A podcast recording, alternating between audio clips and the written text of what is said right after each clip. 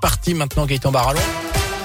Bonjour. Bonjour Jérôme, bonjour à tous. Et à la une, cinq personnes relogées, deux employés au chômage technique. C'est le bilan de cet incendie cette nuit à Saint-Julien-Molamolette dans le Pila. Une menuiserie a été complètement ravagée par les flammes. Des, logements ont également été touchés. Une cuve de fioul, elle a été percée.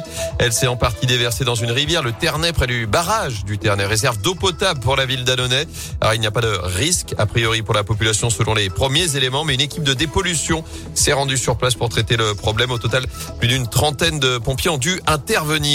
À suivre dans l'actu cette réunion de crise pour trouver des solutions face au débordement dans les stades. Gérald Darmanin reçoit aujourd'hui Jean-Michel Blanquer, ministre de l'Éducation, et Roxana Maracineanu, sa déléguée au sport, ainsi que les représentants du foot français. Deux jours après le fiasco de Lyon-Marseille, match arrêté au bout de quatre minutes après un jet de bouteille sur Dimitri Payet.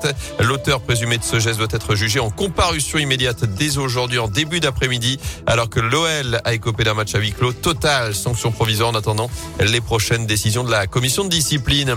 En bref, Jean Castex positif au Covid quelques heures après avoir été signalé comme cas contact. Matignon l'a annoncé hier soir. Le Premier ministre, pourtant doublement vacciné, souffre de légers symptômes.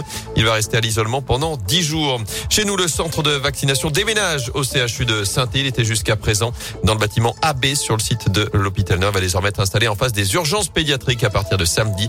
Le centre sera complètement fermé vendredi pour effectuer ce transfert.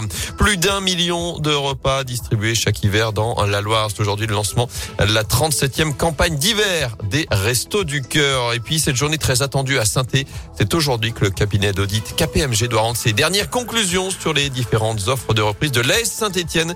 Plusieurs ont été déposées. Reste à savoir si les deux coprésidents Roland Romeillet et Bernard Cayazo en choisiront une pour entrer en négociation exclusive avec l'un des potentiels repreneurs.